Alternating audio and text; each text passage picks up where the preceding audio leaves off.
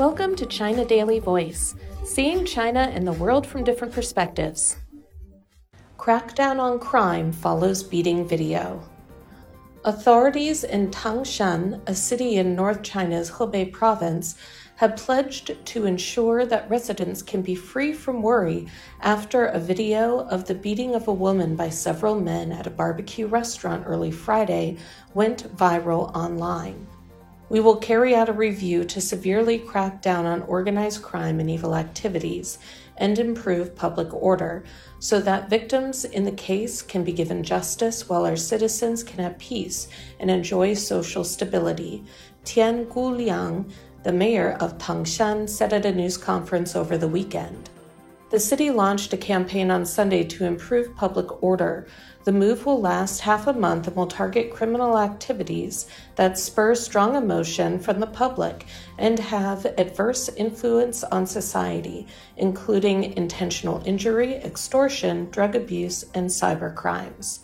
The assault happened in the early hours of Friday at a barbecue restaurant in Lubei district in Tangshan when a male customer identified by police as Chen Jizhi harassed a female customer and then brutally attacked her after she resisted.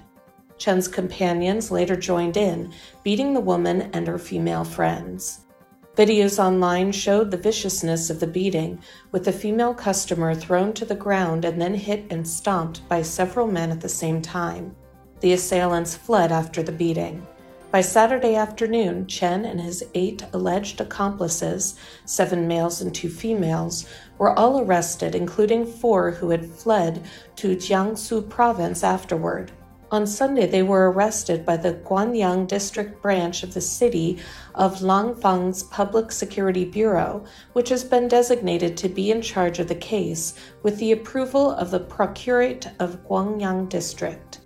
The nine are suspected of the crimes of picking quarrels and making trouble, as well as intentional assault, for which punishment varies according to specific circumstances, including the victim's injuries, said Lu Xiang, a professor at China University of Political Science and Law, who commented online about the incident. Police in Tangshan said on Saturday that four women were injured, two of whom were hospitalized with non life threatening injuries, though the severity of the injuries was not disclosed. Nationwide, public security authorities in many areas, including the Ningxia Hui Autonomous Region and Henan Province, said they would launch night inspections during the summer to detect potential disputes and risk factors that could threaten public security and social stability. An official notice issued by the police department of Puyang, Henan province, said night inspections will be conducted at such places as school campuses, night fairs, shopping malls, and bars.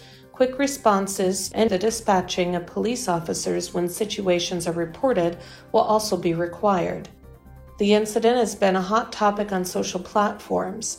Some netizens, including residents of Tangshan, posted videos reporting gang activity. In one video posted by a cake shop owner in Tangshan's Lubei district, the man claimed he had been extorted since July last year by a gang consisting of former prisoners.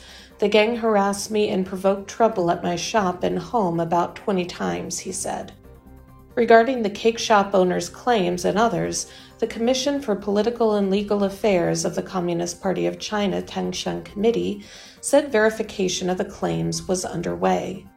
The Tangshan assault has not only spurred reports about local gangs, but also provoked outrage from netizens, including celebrities, most of whom called for justice. Actor and martial artist Jackie Chan said on China's Sina Weibo Saturday night, I expect they will be punished severely according to the law. That's all for today. This is Stephanie, and for more news and analysis by the paper. Until next time.